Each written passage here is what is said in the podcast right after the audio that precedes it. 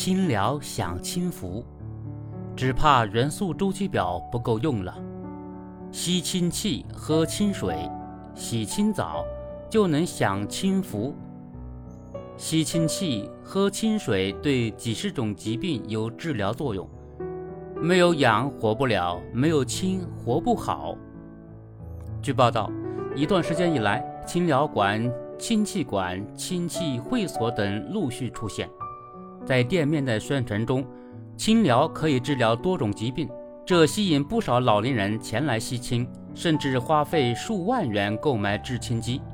然而，专业人士指出，花样百出的清疗并无足够的医学证据支持。且氢分子由呼吸道吸入后进入肺泡，最高风险的侵入式治疗手段属于三类医疗器械管理范围。目前，国家药品监督管理局只将一个品牌的氢氧气雾化机批准为三类医疗器械，充斥市场的其余各色制氢机均是仿制或者是山寨产品。更值得警惕的是。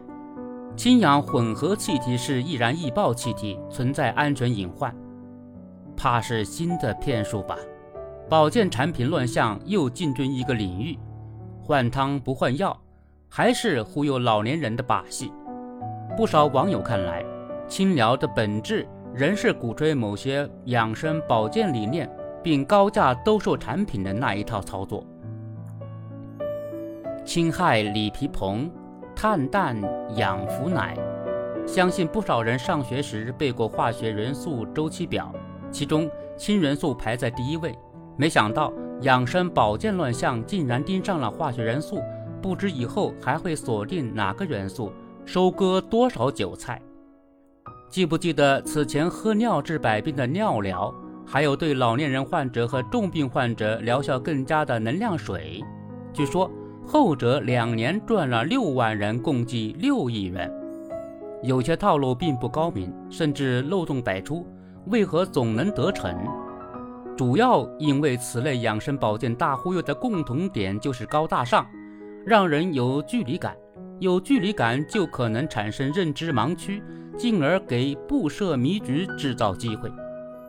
比如引经据典，故弄玄虚，宣传话术说的是云里雾里。听的人一愣一愣，高大上的新词很轻易成为保健宣传的噱头。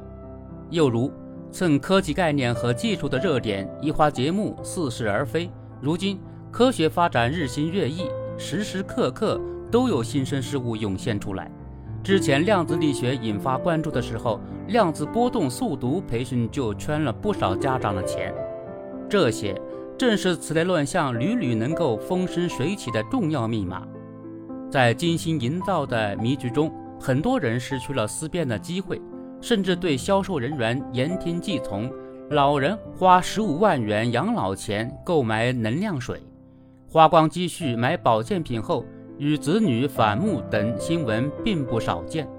正如业内人士指出，一些宣传养生保健的方式并不科学，甚至还伴有高风险，其设备更是三无山寨品，必须引起警觉。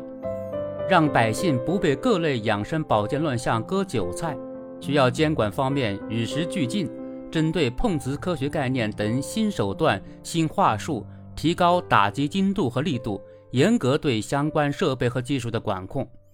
比如，在能量水等案例中，不法商人盯上区块链、虚拟币等概念，混淆共享经济与传销的界限，将其糅合成全新的传销诈骗方式。令受骗者深受其害。更重要的还是公众守好自己这第一道关，提升对有关信息的判断能力。关乎自己健康和自家财产的事，别急着掏腰包，多问问子女，多查查资料，多学学科普知识，远离养生类迷魂阵。